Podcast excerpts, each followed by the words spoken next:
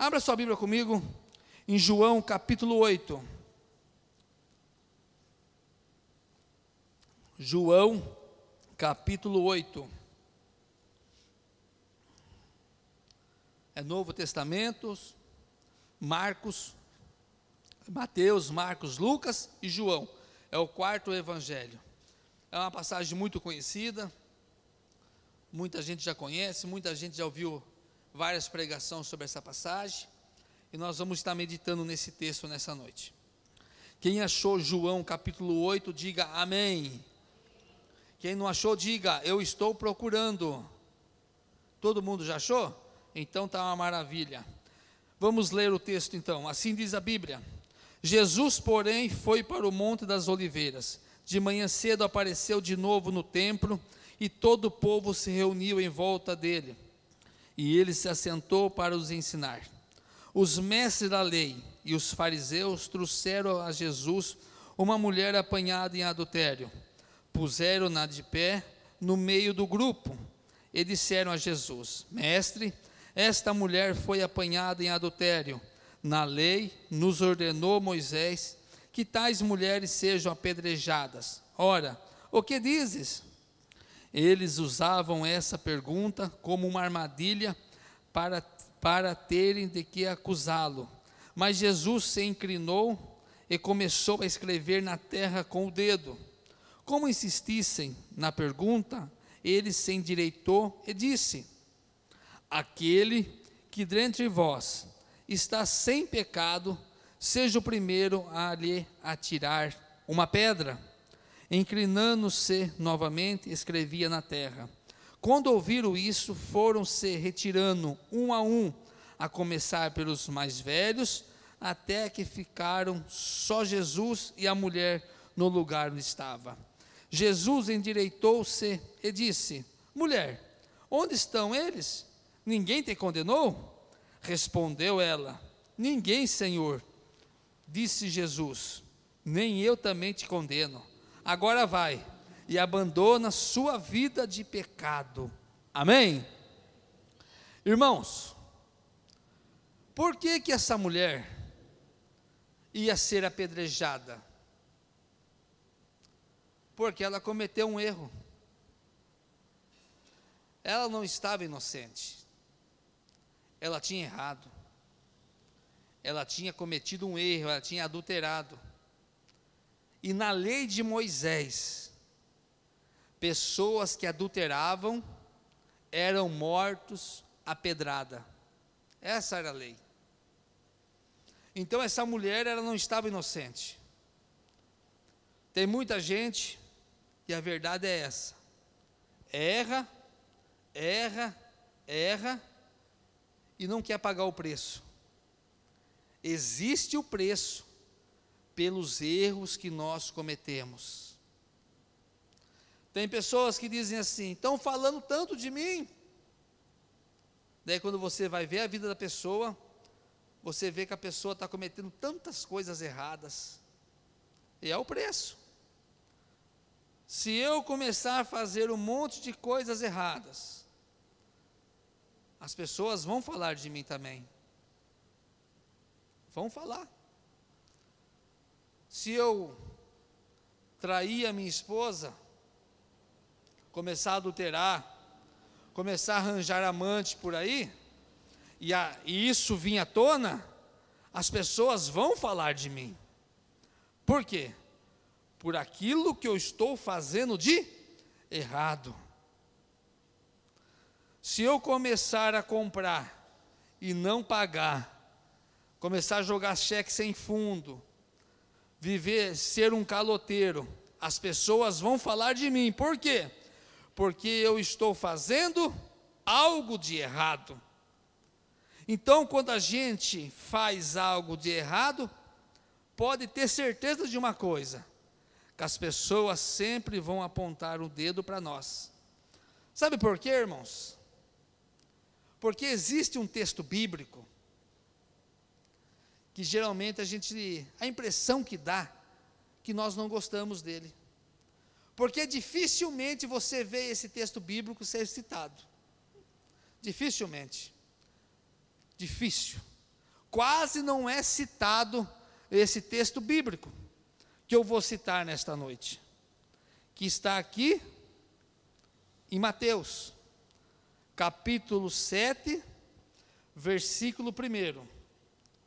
Olha o que o texto diz: Não julgueis, para que não sejais julgados.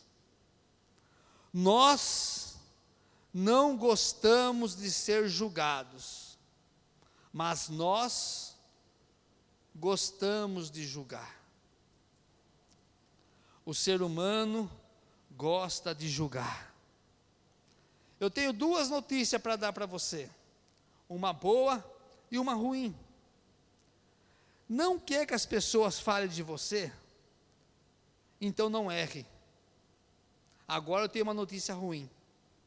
Mesmo você não errando, você está sujeito que mesmo assim as pessoas falem mal de você. Jesus veio na terra, só fez o bem, não cometeu sequer um pecado, não cometeu sequer um erro, não errou em nada, e mesmo assim falavam dele, mesmo assim crucificaram ele, porque a tendência do ser humano é essa, é falar, é julgar. Então estavam todos ali, armado até os dentes com pedra, para matar aquela mulher. Mas o que me chama mais atenção, que um adultério não é feito por uma pessoa só, é feito por duas. Cadê o homem? Cadê o homem? Por que pegar apenas a mulher? Cadê o homem? Será que na hora que chegaram e pegaram no ato, do fragante, o homem deixou a mulher sozinha e deu no pé? Foi um baita covardão? Deixou só ela e fugiu? Será que foi isso que aconteceu? Porque o texto bíblico diz que só trouxeram a mulher, mas ela não errou sozinha, ela não pecou sozinha, ela estava com alguém, mas esse alguém, não sei por que não pegaram ele. E ali estavam todos prontos para apedrejar ela. Mas o motivo, mas o pior, que não era apenas, um, eles não queriam apenas apedrejar aquela mulher. Eles estavam armando uma cilada para pegar Jesus e condenar Jesus. Eles estavam esperando uma resposta de Jesus. Eles pegam a mulher, trazem a mulher diante de Jesus.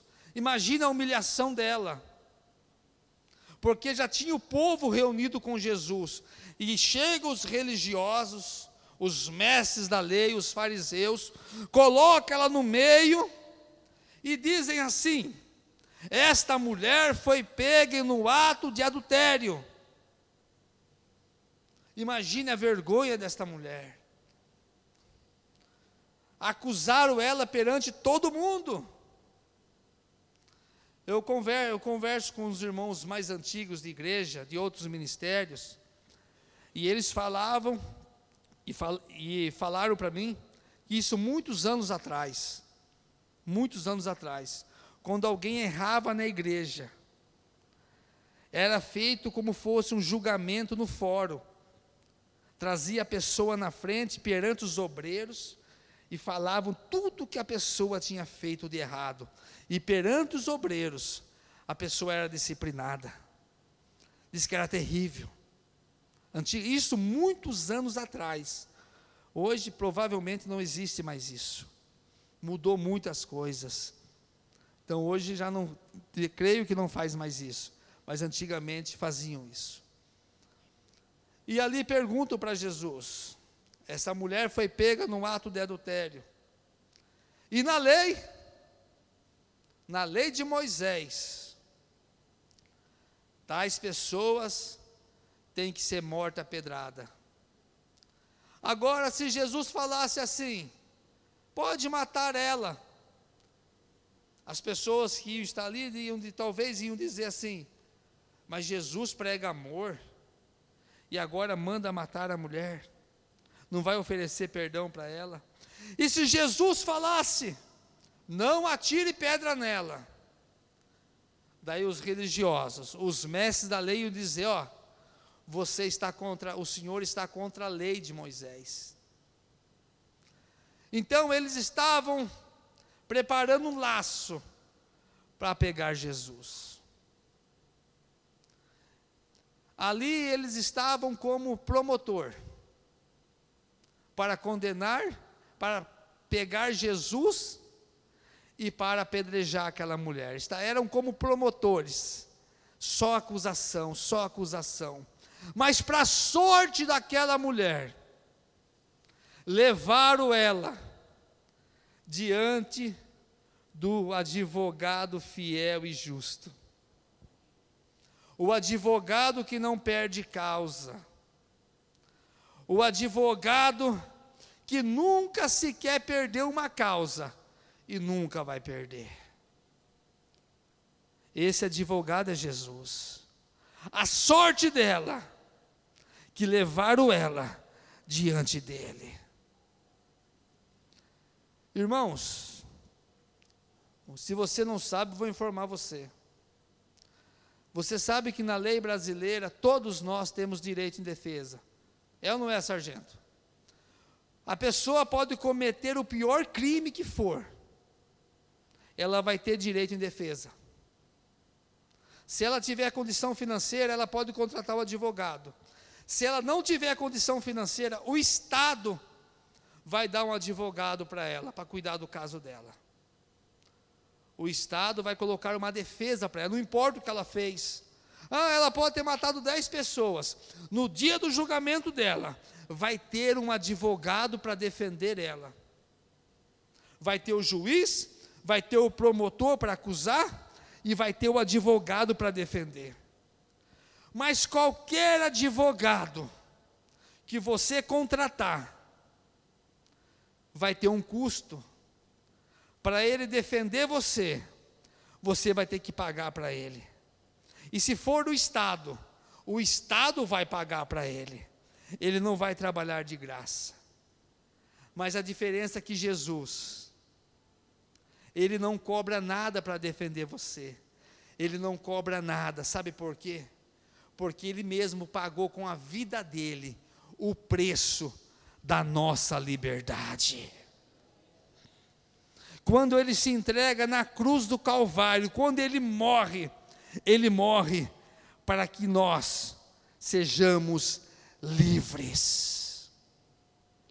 Ele pagou o preço para nos defender. O que que João disse? Filhinhos, escreva estas coisas para que não pequeis, mas se pecar, saber que tem um advogado fiel, Jesus Cristo, para nos perdoar. Jesus é o nosso advogado, que sempre vai estar disposto a defender a nossa causa. Jesus é o nosso advogado, que ele, com a própria vida dele, ele morreu, ele pagou o preço, para que a gente fosse livre do fogo do inferno, da condenação eterna. E quando aquela cena está toda armada, todo mundo com uma pedra na mão para matar aquela mulher, e para armar uma cilada para pegar Jesus, Jesus apenas pergunta uma coisa: aquele entre vós que estiver sem pecado, que atire a primeira pedra. A Bíblia diz que todos foram embora, só ficou a mulher. Sabe por quê, irmãos? Ninguém é santinho que não tem pecado. Todos nós temos pecados. Todos nós pecamos. Aqueles homens estavam ali, aquelas pessoas estavam ali para matar aquela mulher, porque aquela mulher adulterou. Eles podiam não ser adúlteros, mas outros pecados eles tinham. E quando Jesus faz essa pergunta para eles, eles sentem na pele deles que eles também são pecadores. A verdade é essa. Agora eu vou terminar de ler o texto de Mateus.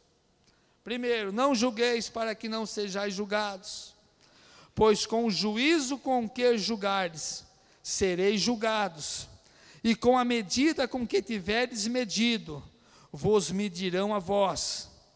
Por que reparas no cisco que está no olho do teu irmão, mas não percebes a trave que está no teu? Ou como dirás a teu irmão: Deixa-me tirar o cisco do teu olho, estando uma trave no teu? Hipócrita, tira primeiro a trave do teu olho então verás claramente para tirar o cisco do olho do teu irmão. Irmãos, antes da gente falar de alguém, antes de a gente condenar alguém, vamos olhar para a nossa vida, vamos olhar para o nosso interior. É fácil quando a gente condenar alguém, apontar o dedo para alguém que adulterou. É fácil.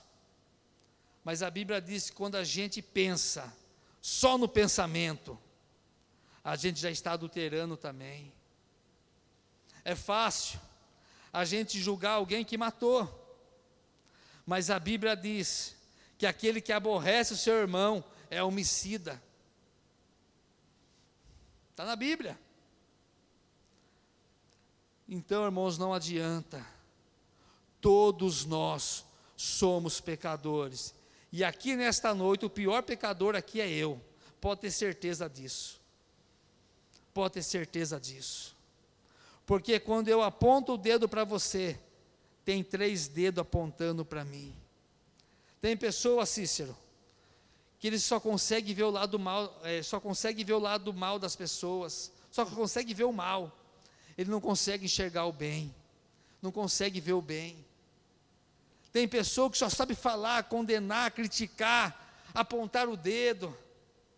Irmãos, vamos usar a nossa boca para abençoar, vamos usar a nossa boca para falar o bem, vamos usar a nossa boca para despejar coisas boas, na vida das pessoas.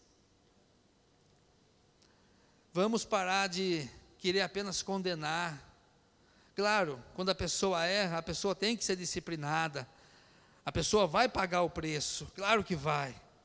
Mas uma coisa nós temos que ter certeza: o preço vai vir, mas o perdão de Deus também vai vir sobre a vida da pessoa. Conclusão da história desta mulher: Jesus falou para ela: vai, e deixe a sua vida de pecado. Jesus deu uma nova chance para ela. Jesus deu uma nova. Se tinha alguém ali que podia condenar ela, o único era ele. E ele não condenou. Ele deu uma nova chance para ela. Ele falou: vai, mas deixa a sua vida de pecado. Deixa a sua vida. Em outras palavras, não vai adulterar mais, não vai pecar mais nisso, abandona, corre disso aí, corre.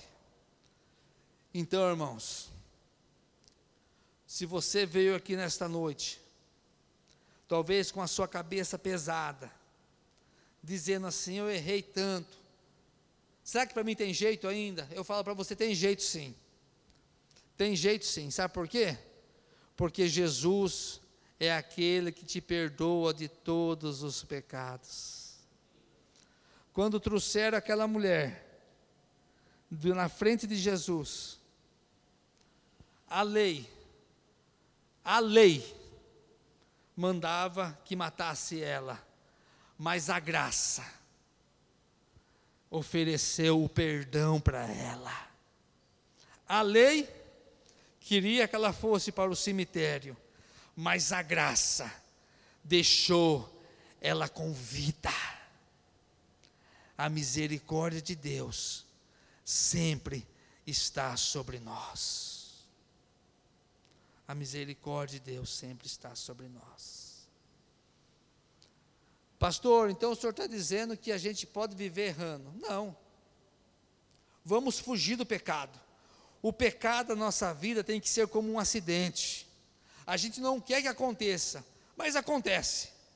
A gente tem que fugir do pecado o máximo que a gente puder, fugir mesmo. Mas eu quero dizer para você: se você pecou, mesmo assim, o perdão de Deus é para você. E se eu pecar, como eu peco todos os dias, tenho certeza que toda vez que eu me arrependo, o perdão de Deus é para mim também. Nós não temos que ser uma igreja que esteja pronto para condenar, mas nós temos que ser uma igreja que estemos sempre pronto para mostrar a misericórdia de Deus e mostrar a misericórdia para aqueles que precisam dela, em nome do Senhor Jesus.